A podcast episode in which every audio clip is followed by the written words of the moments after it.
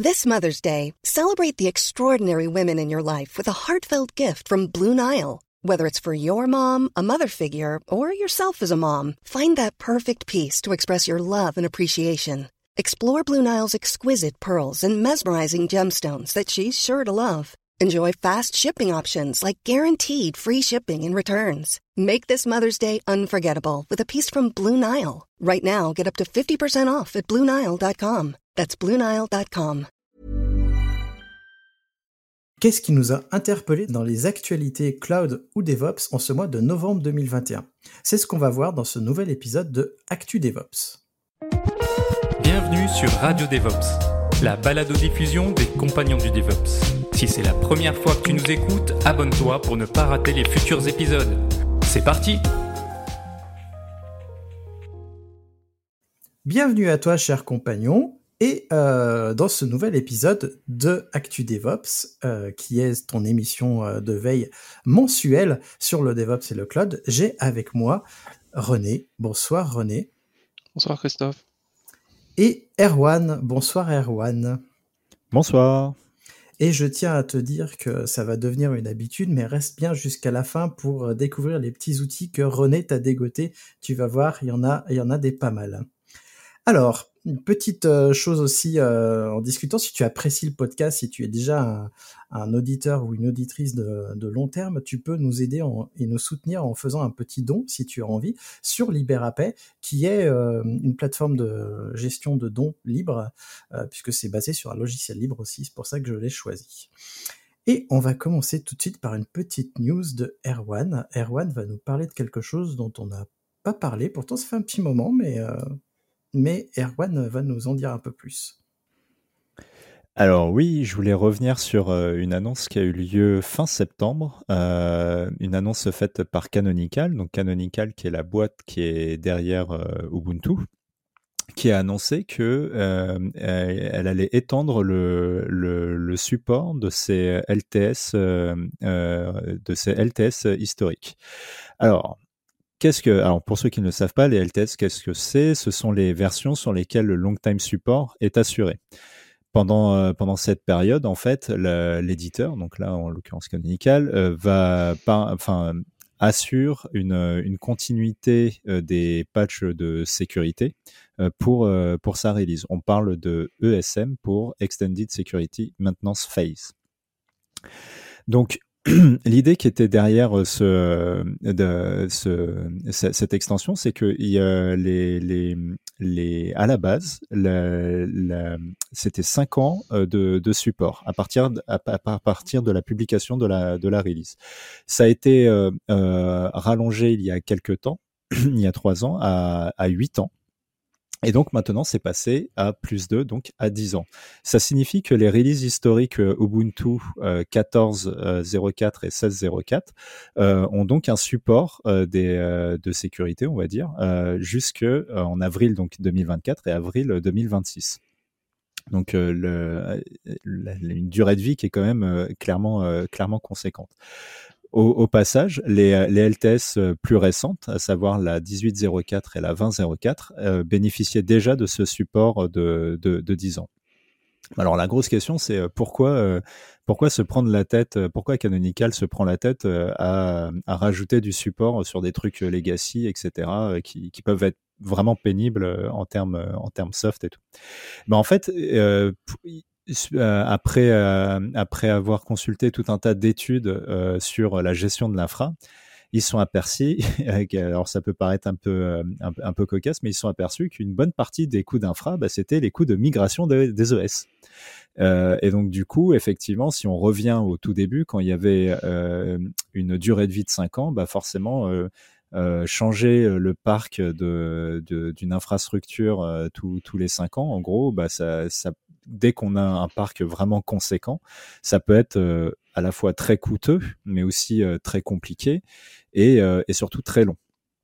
Et donc du coup, euh, pour permettre euh, l'idée qui est derrière donc cette extension, c'est vraiment pour donner du temps euh, en fait aux équipes et économiser du coup aussi de l'argent pour faire les, les migrations de la façon la plus sereine possible et donc du coup aussi diluer le temps de migration sur sur une plage de temps plus plus étendue. Il est évident que c'est pas une invitation à garder une des Ubuntu 14 partout sur votre infrastructure mais c'est pour vous donner encore une fois une, espèce de ceinture de sécurité en plus si malheureusement vous avez encore des, versions aussi, aussi vieilles que ça. Alors ça concerne aussi bien les versions serveur que desktop. et pour finir la petite news sur un, sur un troll, sachez que le, pour Windows 10 Enterprise, par exemple, le cycle de vie est de 5 ans. Donc je ne sais pas si, euh, si, si ça vous parle, euh, René. Euh, est-ce que tu savais déjà qu'il y avait ce que ça avait été étendu comme ça et qu'est-ce que ça te qu'est-ce que t'évoque? Non, je savais pas forcément que, que c'était aussi long. effectivement, en principe, on utilise des plutôt effectivement des LTS.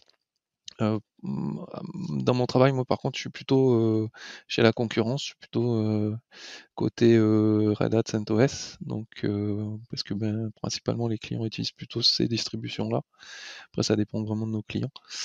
après, je trouve que c'est plutôt une bonne chose. Effectivement, ça laisse un peu du temps pour pour migrer. effectivement, comme tu l'as dit, c'est peut-être pas une très bonne idée de garder des, distributions euh, aussi vieille, mais euh, à minima, au moins, il y a des pages de sécurité, sécurité qui arrivent, donc euh, ça, c'est plutôt une bonne chose. voilà, c'est un petit peu le retour que j'ai, et ouais, je trouve ça plutôt bien, en fait. Christophe? Eh ben, moi, je trouve que c'est une bonne chose. après, moi, c'est vrai que dans, dans ma mémoire, c'était 6 ans, mais comme quoi, c'est 8 ans, 10 ans, c'est bien. Il faut savoir que chez nous, on a plutôt des, nos infrastructures sont basées sur du Debian, pas sur du Ubuntu. Il euh, faudrait peut-être qu'un jour on se pose la question d'aller sur du Ubuntu, mais côté euh, infrastructure, ça nous semble plus logique d'avoir un système plutôt plus libre que Ubuntu. Par contre, toutes nos machines, elles sont sur du Ubuntu. Euh, pour pas s'embêter, parce que Ubuntu, il y a une communauté énorme, donc côté poste de travail, et c'est là où on a le plus de problèmes avec les périphériques. On va pas aller se mettre des Debian et s'embêter, mais par contre, on met des Ubuntu. Et euh, typiquement, là, le PC sur lequel j'enregistre, c'est un PC que j'ai pas réinstallé depuis euh, son achat, donc il est sur une Ubuntu 18. Donc ça commence à faire. J'ai pas encore migré vers la 20, ni je sais pas si je vais le faire sur la 22. Peut-être que si quand même, parce que 4 ans ça commence à faire. Mais, euh, mais du coup, avoir ces patchs-là, c'est bien. Après, je sais pas si avoir une un poste de travail en 14.4, ce soit une bonne chose pour nous, mais l'idée est là. L'idée est là, c'est qu'on puisse avoir des LTS et de pas trop s'embêter sur euh, mettre à jour tout le temps les, machines, parce que qui dit mettre à jour, mettre à jour aussi tout ce qu'il y a dessus, ça peut quand même être très long. Comme le dit Erwan, et encore on n'est pas beaucoup chez l'Hydra. Et Erwan, toi, alors, dans ta boîte, comment vous faites? Euh, bah alors nous, euh, une bonne partie est sur euh, Ubuntu 18, donc on a un peu de, un peu de, de, temps, mais ce que moi, ce que je trouvais assez, assez, assez surprenant, c'est que je ne sais pas s'il y a beaucoup d'éditeurs comme ça qui, qui, qui étendent ce genre de support sur des trucs aussi vieux, puisque la, généralement les gens ont plutôt tendance à pousser à l'upgrade euh, d'une façon plus ou moins contraignante. Euh, et, là, du coup, euh, moi je trouve que c'est quand même plutôt bien. Et, et, donc non, mais enfin, je trouve que c'est des, des, des, des, initiatives à saluer. J'aimerais juste pas être le gars qui doit maintenir ça parce que ça doit être quand même pas hyper hyper funky quoi. Mais, donc voilà. Bah justement, je suis en train de penser, euh, ça, ça doit être une bonne, euh, une bonne nouvelle pour euh, toutes, les, toutes les personnes qui gèrent des parcs de travail immenses, comme je pense aux écoles ou à l'éducation nationale, toutes les administrations qui ont une quantité de parcs immenses qui sont a priori toutes standardisées. Et ça, ça peut être très intéressant justement de pas migrer tous les 14 ou tous les 16, tous les 5 matins Parce que j'espère que dans ce genre de cas, quand ils ont des, machines en Ubuntu, ils ont des playbooks en cible pour mettre à jour tout, tout leur poste de travail. C'est un truc, je pense, ça devrait être pas facile, mais intéressant de mettre en place pour les parcs machines. On n'y pense pas souvent, mais les parcs postes de travail, ça peut être mis à jour par en cible aussi. Eh bien, on va passer à la news suivante, et c'est René qui s'y colle. Pour le coup, il va nous parler de performance, je crois. Ouais, absolument. Je vais vous parler un petit peu de, nouveautés qui arrivent dans le kernel.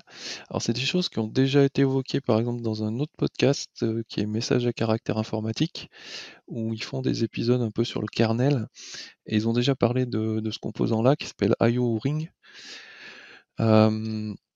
Et en fait, c'est une nouvelle façon de gérer les I.O. et les gérer de manière asynchrone. Et donc en fait, ce alors je, m'excuse par avance, je vais certainement simplifier et dire peut-être un peu des bêtises pour par rapport à ce que c'est, mais c'est pour, pour rester le plus simple possible. Mais voilà, donc c'est un composant qui est, c'est dans le, dans le noyau, c'est un composant qui est, qui est développé par quelqu'un qui s'appelle Jens Exbo, euh, qui est financé par Facebook. Euh, J'en profite pour faire une petite parenthèse. Euh, on est beaucoup à pas aimer forcément Facebook, mais il faut quand même leur reconnaître qu'ils font des choses au niveau noyau qui sont assez intéressantes, notamment ben, le financement de cette personne pour développer euh, toute la couche, euh, la nouvelle future couche, on va dire, d'IO très performante, et aussi ils font des choses aussi pas mal de choses autour des, des cartes de management, euh, enfin bon, des projets assez intéressants euh, au niveau bare metal. Euh, bon, forcément, ils y ont leur intérêt, mais voilà, on peut, on peut quand même saluer ces efforts-là. Voilà, donc qu'est-ce qui s'est passé au niveau de IO Wing euh, ben, En fait, ce qui est assez intéressant, c'est que ce nouveau composant, donc c'est en, en, phase de développement, c'est des choses qui vont nous arriver dans peut-être on va dire un à deux ans, euh, et qui risque de pas mal révolutionner un petit peu euh, les performances de nos machines au niveau de, l'IO. Et en fait, ce qui est assez rigolo, c'est que depuis quelques mois, euh, donc c'est un composant qui est arrivé dans le noyau 5.1, et il y a eu un gros travail, et c'était assez rigolo, un petit peu comme une série à suivre, où il y a eu énormément d'optimisation sur ce composant-là. Et en gros, grâce aux multiples allers-retours et au travail qui a été fait par, le mainteneur, euh, en gros, il a quasiment doublé euh, la capacité euh, d'IO. alors, on parle de nombre d'IO par seconde et par corps. Donc sur un corps, sur sa machine, donc en faisant des tests toujours les mêmes, sur sa machine avec deux SSD, en gros il est parti d'à peu près 5 millions d'IO avec la dernière configuration qu'il avait. Il a fait d'autres essais avant où il était un peu en dessous, mais avec une autre configuration. Et grâce à du travail logiciel, ce qui est intéressant de voir, c'est qu'aujourd'hui, il est à peu près à 10 millions d'IO euh, par seconde et par corps. Voilà, donc c'est un gros travail qui est à, qui a, qui, qui est à saluer. Euh, l'autre aspect intéressant, c'est que cette personne-là a aussi fait euh, le logiciel qui s'appelle FIO, qui permet de justement de faire des benches au niveau I.O. des machines. Je vous encourage à regarder cet outil parce qu'il est vraiment très intéressant, permet de bien bencher sa machine. Et on a un Français qui est passé aussi à un message à caractère informatique que je connais un peu, qui s'appelle Arwan Velu, euh, qui travaille aussi en, de concert et qui lui cherche à, automatiser et à scripter euh, ses, euh, bah, ses benches et à aussi à les reproduire de son côté. Euh, c'est une personne qui travaille chez Criteo et euh, chez Criteo ils ont aussi beaucoup d'infrastructures bare metal donc c'est des solutions qui les intéressent. Et euh, donc ce qui est intéressant bah, c'est qu'on a un contributeur français euh, qui, bah, qui participe à, ce, à cet effort-là en faisant des tests et en essayant de reproduire pour valider qu'il voilà sur ses configs à lui qu'il arrive à, à, obtenir le même niveau de performance. Euh, voilà.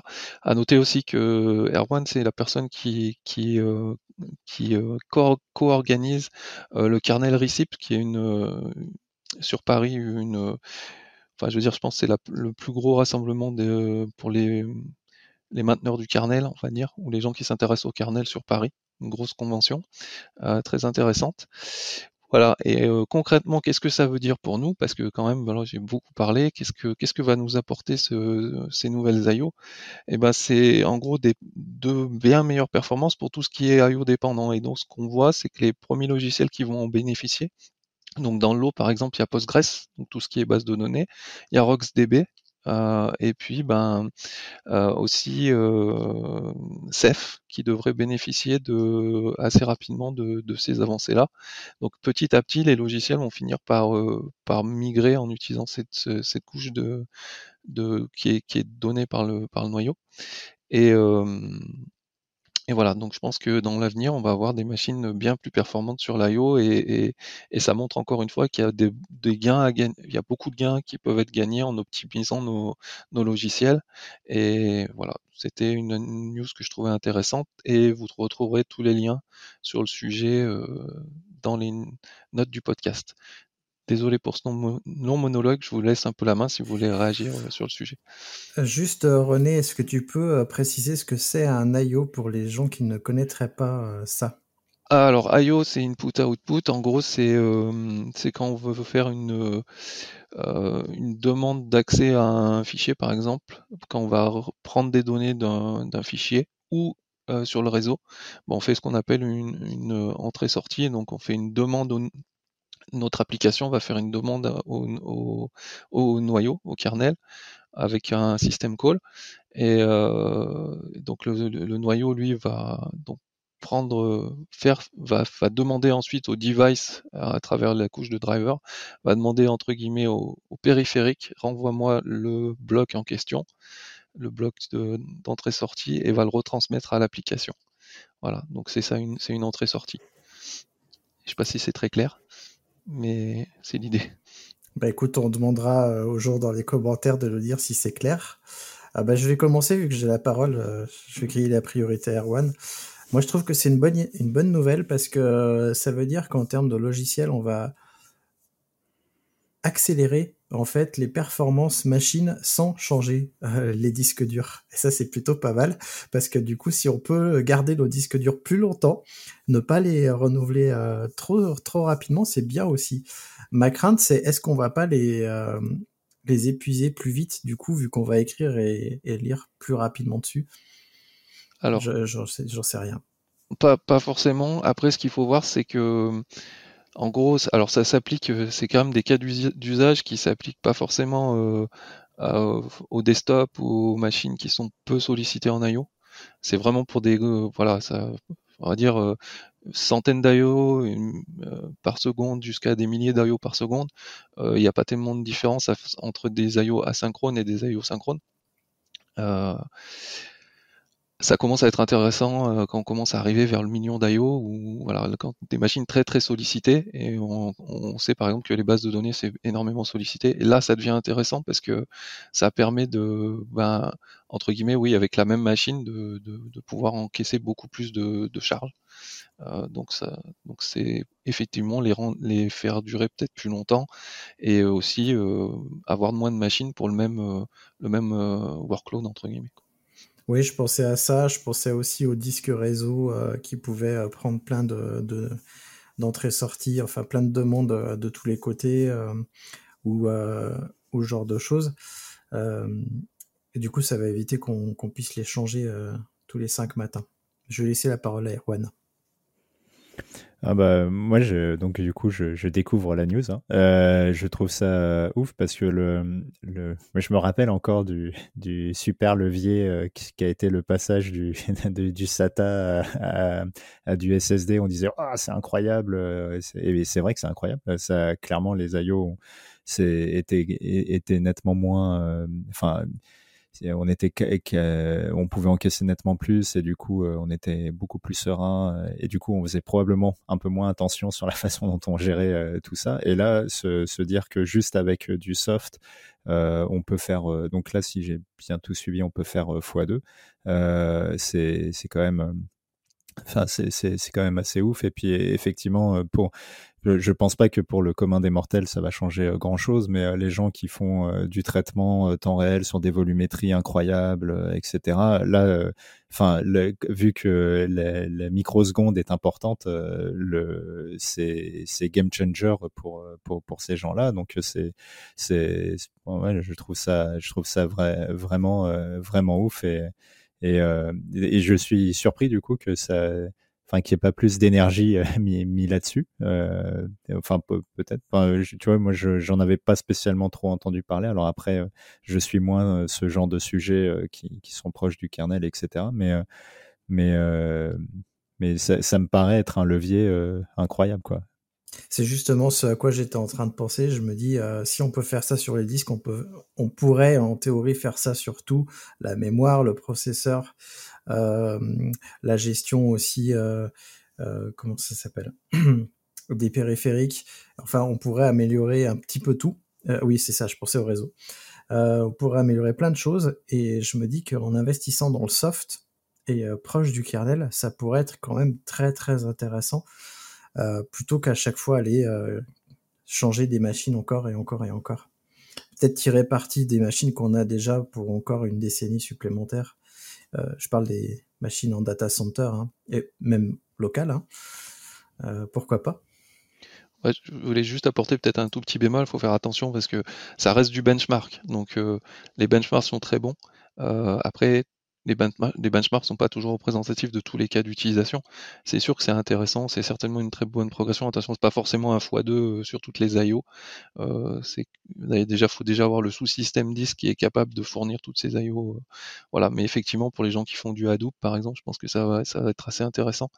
Euh, bien sûr, il faut aussi que les logiciels s'adaptent pour utiliser cette couche logicielle-là.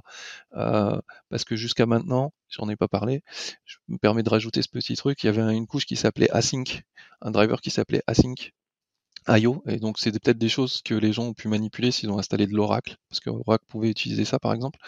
Euh, et en fait, ça c'est c'est euh, une ancienne méthode, et IO Ring en fait c'est c'est le renouveau un petit peu de, cette couche logicielle là qui pour tout un tas de raisons n'était pas suffisamment performante. Donc voilà, c'est un renouveau avec euh, beaucoup, enfin de meilleurs algorithmes, certainement une méthode meilleure. L'autre avantage c'est que ça plaît beaucoup à Linux, à Linux pardon, donc ça va, ça risque de rentrer assez vite dans le noyau. Voilà, donc euh, c'est un plus, c'est sûr. Après, voilà, ça peut peut-être pas, euh, pareil, on peut pas généraliser à tous les composants logiciels. Là, il y avait effectivement un manque euh, ou des un certain des défauts sur cet aspect-là. Euh, c'est peut-être pas vrai pour la probablement pas vrai pour la gestion mémoire, etc. Euh, voilà, il y, a, des choses qui sont déjà très optimisées dans le noyau. Juste pour voilà petit bémol pour dire qu'on peut pas forcément gagner partout, mais en l'occurrence là sur sur les IO, l'avenir risque d'être assez prometteur pour pour Linux parce que ça risque d'être une avancée assez majeure.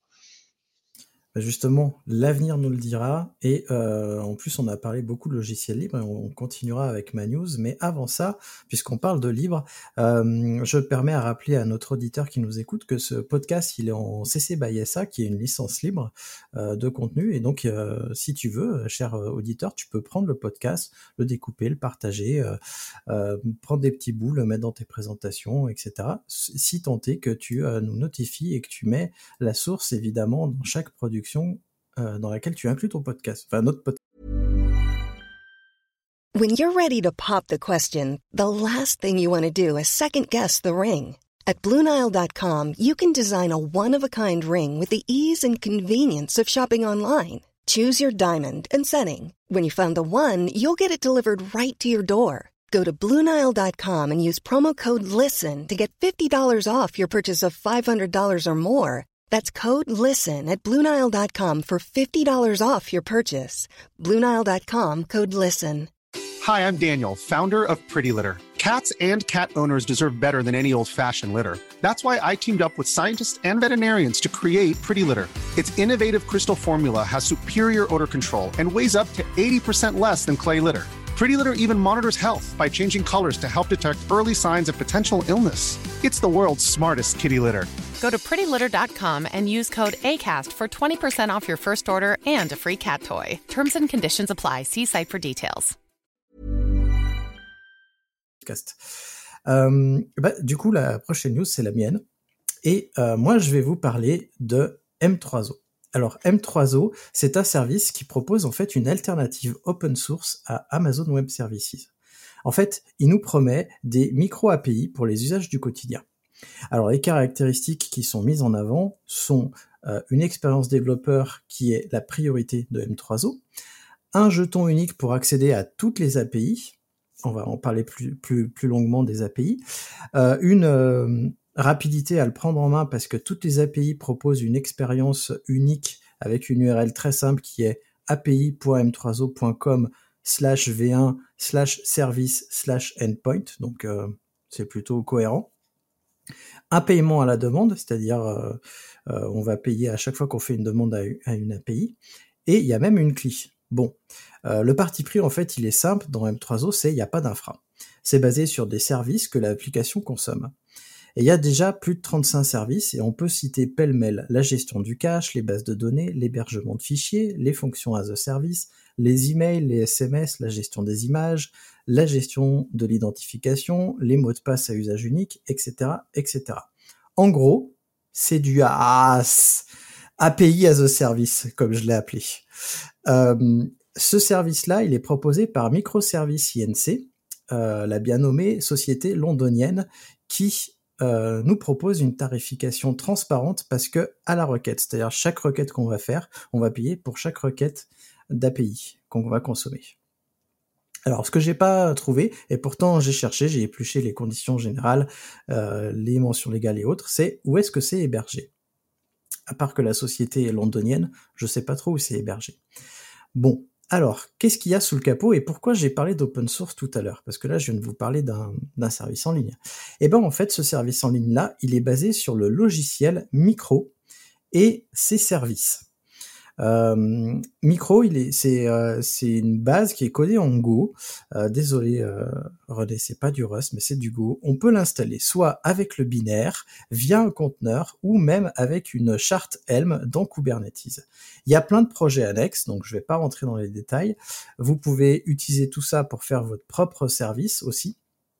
Mais pourquoi je voulais en parler? Parce que outre le fait que c'est pas vraiment une alternative à Amazon Web Services, c'est par contre une nouvelle manière de penser les applications pour moi qu'on voit émerger depuis pas mal de temps. Et d'après ce que j'ai compris, euh, ils prônent plutôt les applications avec un front statique, une, application statique qui va consommer une multitude d'API. Ils font référence souvent à la Jamstack, donc ça je vous renvoie vers les liens du podcast, et tous les autres modèles de développement dits modernes. Euh, tous les autres euh, c'est que du Node.js là-dedans ou du, ou du JavaScript, euh, puisqu'il y a très peu d'appels au serveur. Je ne vais pas rentrer dans les détails, mais pour le coup, on est vraiment dans le monde des microservices et je vous renvoie à l'épisode de podcast qu'on a fait sur les microservices. Et donc, je voulais vous en parler et savoir ce que ça vous évoquait, euh, cette news, euh, cette, cette news-là. Et on va donner la parole à Erwan. Je, je voulais pas couper la parole. euh, bah, en fait, euh, ça a l'air très ambitieux et, et j'ai l'impression que c'est aussi un peu dans, dans, la mouvance de tous ces de tous ces services qui se qui se pop euh, pour euh, où en gros euh, ça, ça abstrait vraiment tout et effectivement tout est dispo via des API. Alors le, enfin franchement, on en voit de plus en plus des des des projets comme ça. Là, par contre, ce qui, ce qui, je pense, en dénote, c'est la quantité de services justement que ça propose euh, par rapport à ce que, en tout cas, moi, j'ai pu voir à côté. Euh, je moi, je, je sais pas, je, je, je reste pas sceptique, mais euh, je, je me demande toujours qui utilise vraiment ça à, des grandes échelles. C'est peut-être très naïf, hein, il y a peut-être plein de gens, mais je, j'ai, moi, j'ai pas assez de recul sur sur ce sur ce genre d'usage. Mais mais toi, toi, tu as tu as eu l'occasion de, tester. enfin, je veux dire où tu t'es dit tiens, ça pourrait m'être utile pour tel ou tel sujet? Quand tu dis toi, tu parles de moi? Oui, oui, en fait, euh, Erwan, le micro est coupé. Euh, je disais oui, euh, enfin toi Christophe, pardon, ou René, euh, si, si vous avez utilisé ce genre de service. Vas-y René, je, je finirai à la fin. Alors moi non, j'ai pas, je connaissais pas, j'ai pas utilisé ce service. Par contre, nous on utilise LocalStack. donc je sais pas si vous connaissez, c'est un projet pareil open source. Et LocalStack, l'idée c'est de faire, c'est donc c'est des, c'est complètement, alors c'est des API complètement compatibles ou du moins très compatibles avec AWS. Et l'avantage de cet outil-là, c'est de pouvoir développer quasi comme avec AWS en, en étant local et donc pas se prendre les coûts euh, AWS pour euh, la, mise au point. Euh, donc voilà, je connaissais LocalStack et donc ben, non, je connaissais pas l'outil dont Christophe parle.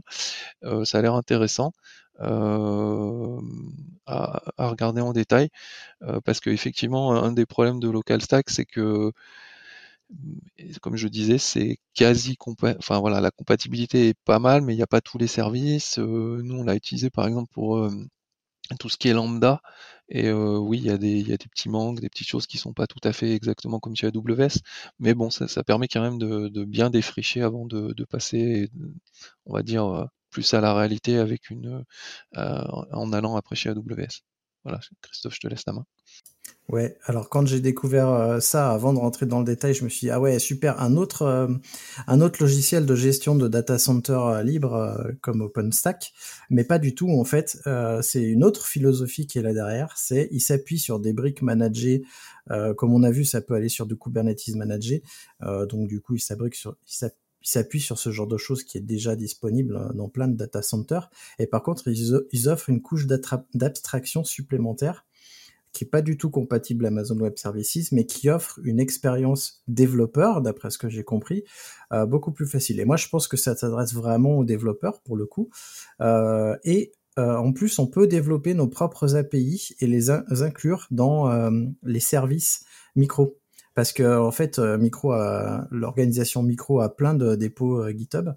Et en fait, il y a plein de services et on peut créer nos, nos propres services, les lancer en fait dans euh, l'infrastructure micro, puisque micro est une sorte de méta gestionnaire d'API, et puis à l'intérieur, on va lancer des morceaux d'API et puis on peut euh, imaginer tout ce qu'on veut. Hein. J'ai vu euh, des API qui permettaient de faire de la géolocalisation. J'imagine qu'il peut y avoir des API qui permettent de récupérer le, le, temps. Enfin, à chaque à chaque cas, on peut développer son API.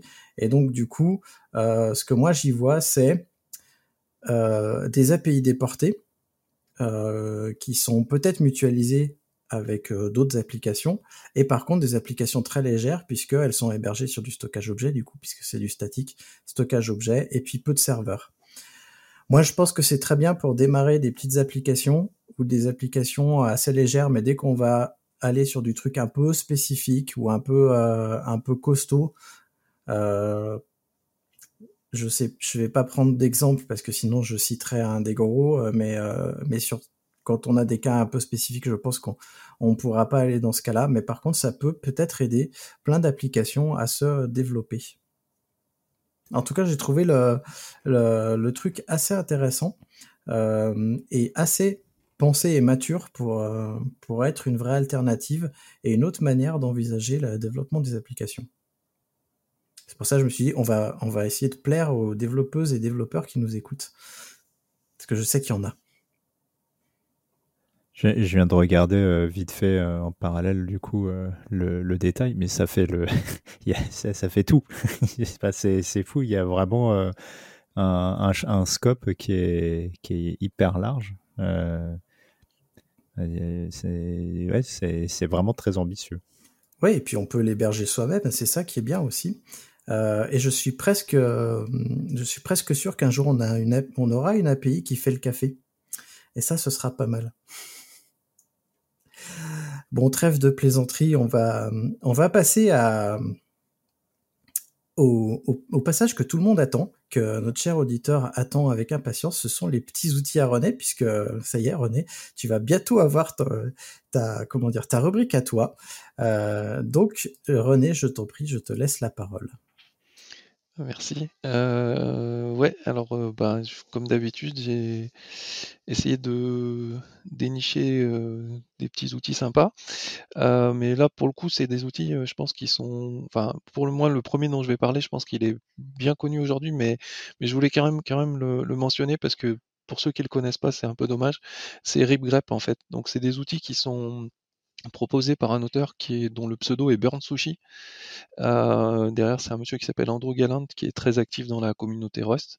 Alors oui, c'est des outils en Rust. Euh, je suis ça de manière assez voilà, c'est mon dada. Euh, et en fait, c'est donc un, grep, euh, une alternative à grep, mais le gros avantage, si vous si l'avez jamais essayé, c'est qu'il est extrêmement rapide. Mais déjà grep c'est rapide, mais grep fait du récursif par défaut. Euh, et, c'est vraiment bluffant la rapidité à laquelle il, va trouver la chaîne de la chaîne de caractères que vous cherchez dans un ensemble de fichiers, c'est vraiment bluffant. C'est très très optimisé.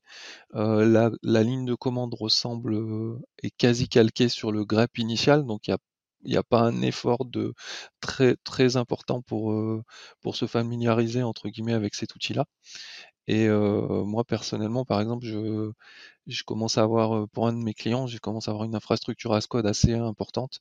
Et voilà, je fais beaucoup de rip grep dedans pour, pour pour retrouver euh, des chaînes. Euh, voilà, je, je, fais même plus des fois l'effort de, me rappeler dans quel fichier c'est. Euh, voilà, je me mets à la racine du projet, je mets un coup de grep et je finis par trouver où c'est exactement. Voilà, je vais, je vais, déjà vous laisser la main pour savoir si vous connaissiez et si vous utilisez. Alors moi je je connaissais pas, euh, mais c'est c'est enfin je vu ce que ce que tu en dis, si ça supporte aussi bien les les regeps etc euh, que que ce qu'on peut faire avec euh, avec le grep, c'est vrai que c'est que c'est pas mal. Mais je ça me fait penser juste à un truc idiot, mais moi je vois j'ai je vois beaucoup de gens faire des espèces de grep récursifs dans leur dans leur repo GitHub, alors que GitGrep ça marche très bien aussi et pareil l'efficacité est nettement nettement supérieur euh, au, grep normal. Mais en tout cas, euh, ça c'est cool. Bah, je, je, me suis mis euh, le bookmark dessus. je vais regarder. Merci. Et bah, moi, je ne connaissais pas non plus et je suis sur, sur la, le README du dépôt GitHub. Et si les, si les temps qui sont annoncés sont vrais, c'est en effet très très rapide et ça permet d'aller beaucoup plus vite. Alors, je vais essayer parce que euh, gagner euh, du temps là-dessus sur des greppes, c'est quand même euh, vachement bien, parce qu'on fout des greppes de partout, mine de rien. On a tendance à l'oublier, mais dès qu'on code du bash, on met des greppes un peu partout. Donc si on peut gagner quelques millisecondes ou quelques secondes, ça peut être pas mal. Enfin là, c'est plutôt des millisecondes ou des, des centaines de des centaines de cents de secondes, je sais pas si ça se dit. je te laisse la parole. Alors après, euh, tu le vois comme euh, voilà, c'est un outil qui va utilise beaucoup le, parallélisme, etc. Donc quand il tourne, voilà, il sollicite la machine. Hein, c'est pas un truc qui est anodin. Voilà, ça va quand même mettre un, bon coup de pression sur euh, sur les CPU et le disque. c'est aussi assez intelligent parce que par défaut, par exemple, si vous avez un point git ignore, il, il va il va pas aller chercher dans les fichiers qui sont censés être ignorés. Voilà, donc il a des comportements par défaut un peu, un peu futés. Voilà, donc je vous encourage à vraiment essayer parce que c'est vraiment un super outil. Et dans bah, un prochain épisode, je vous parlerai aussi peut-être de FD. Et là, le deuxième outil qui est proposé par le, même auteur, c'est euh, XSV. Donc XSV, euh, si vous avez à faire de la manipulation de fichiers CSV, euh, voilà, pareil, c'est donc depuis un shell, un command line, on peut faire tout un tas de choses sur, euh, sur un fichier CSV, le retrier. Voilà, il y, a une possibilité. Je vous engage à aller lire le, la page, le, README de, de, l'outil. Euh, c'est très très riche. On peut faire énormément de choses et aussi de la même manière, c'est extrêmement rapide. Euh, voilà, donc il y a peu de temps, j'ai eu un peu à manipuler du, faire quelques manipulations sur du CSV et voilà, c'est franchement ça marche super bien. Voilà, deuxième outil assez sympathique. Oui, et puis je vois, il, peut présenter ça sous forme de table. C'est quand même vachement pratique, je trouve.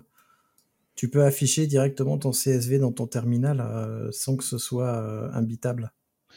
Ouais, ouais, ouais, il fait du formatage, il fait, fait, il fait énormément de choses et la, liste est, colossale. C'est le GQ du CSV. C'est ouais, c'est, le GQ du, CSV, ouais, c'est, ça. Parce qu'on peut faire des requêtes, du coup, il va falloir que j'aille tester ça alors. Ouais, ouais, tester ça. Ouais, je, je, je, alors très très honnêtement, je, je, je, je, je maîtrise pas tout ce qui, tout ce qui est toutes les possibilités, mais moi j'ai fait des choses assez basiques, mais euh, il y a moyen de, voilà, de, de, de s'affranchir par exemple de ne pas utiliser du panda pour euh, en Python pour euh, pour faire un peu du manipuler du CSV et d'utiliser ça, ça, ça marche très très bien. Alors, pas, pas, non, pas pour faire peut-être du machine learning, des choses comme ça, mais, mais pour des usages un peu plus basiques, euh, comme j'ai eu à faire, euh, voilà, c'était vraiment très efficace. Et puis, je vais vous parler du dernier bonus. Euh, de, alors, c'est pas un outil, c'est un site. un site qui a beaucoup d'étoiles sur GitHub. je pense que j'en ai peut-être déjà parlé, mais je vais quand même en reparler. Ça s'appelle The Art of Command Line. Et c'est un site qui recense énormément de enfin d'astuces, mais pas que. En fait, il y a des one-liners, il y a, il y a des bonnes pratiques pour, pour le shell en fait. Et donc pour moi, c'est vraiment une page de, référence. Et donc bon, forcément, on mettra le lien dans, dans les notes de l'épisode. Mais voilà, je pense que il y a plein de choses à découvrir sur, sur cette page. Et donc de la même manière, allez jeter un œil. Je pense que Enfin, je pense que n'importe qui euh, a à apprendre un petit peu deux ou trois astuces qui, qui sont sur cette page. Euh, c'est qu'il y a vraiment des choses très très intéressantes. Bah, euh, moi, moi, je connaissais euh, effectivement euh, The Art of Command Line et ce que je trouve très bien, c'est que c'est c'est absolument pas prétentieux. Les sujets sont très très variés et il y a, y a plein plein de d'astuces, des fois peut-être un peu à la con, qui qui sont quand même sympas. Je je sais pas, il y a des y a, y a, des confs de base pour pour pour son son client SSH par exemple pour optimiser un petit peu le truc. C'est des trucs débiles, mais du coup, bah, rajoutez ça dans votre dans votre SSH euh, config et, ça sera, ça coûte pas cher et c'est bien. Et il y a des one-liners euh, qui, où, c'est le genre de truc où typiquement on se dit, euh, bah tiens, en fait, pourquoi, pourquoi je faisais pas ça comme ça avant et, franchement, c'est hyper bien fait.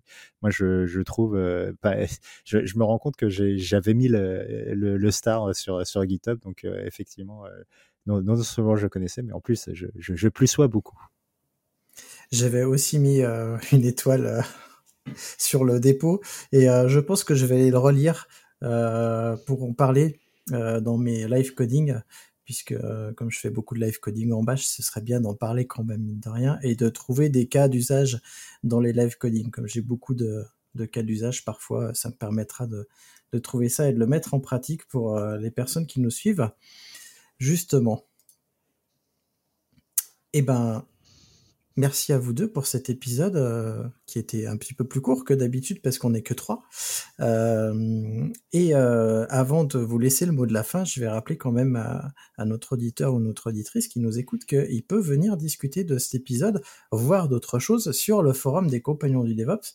le forum des compagnons du DevOps, c'est la base de la communauté des compagnons et le lien est en description. C'est le premier lien en description pour s'inscrire.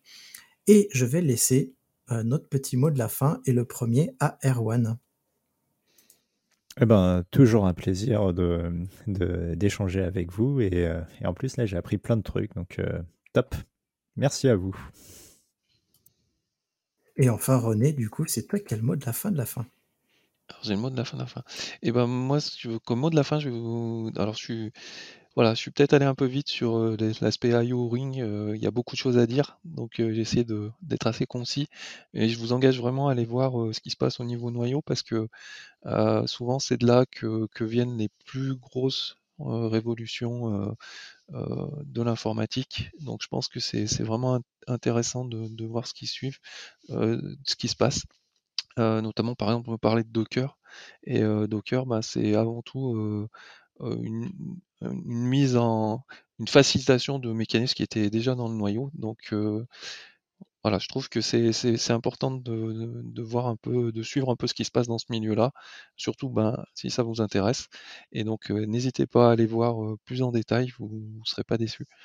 Et j'espère que en tout cas vous suivrez ce conseil et que vous apprécierez cet épisode. Et je vous dis à la prochaine fois. Merci d'avoir écouté Radio DevOps. N'oublie pas de noter l'épisode, plus la note sera élevée et plus il sera mis en avant dans les applications. Tu peux aussi le partager, ça nous aidera à le diffuser et à rendre le mouvement plus visible. Si tu as envie de discuter du mouvement, alors rejoins-nous dans la communauté des compagnons du DevOps. À bientôt! La balado diffusion des compagnons du DevOps est produite par l'Hydra.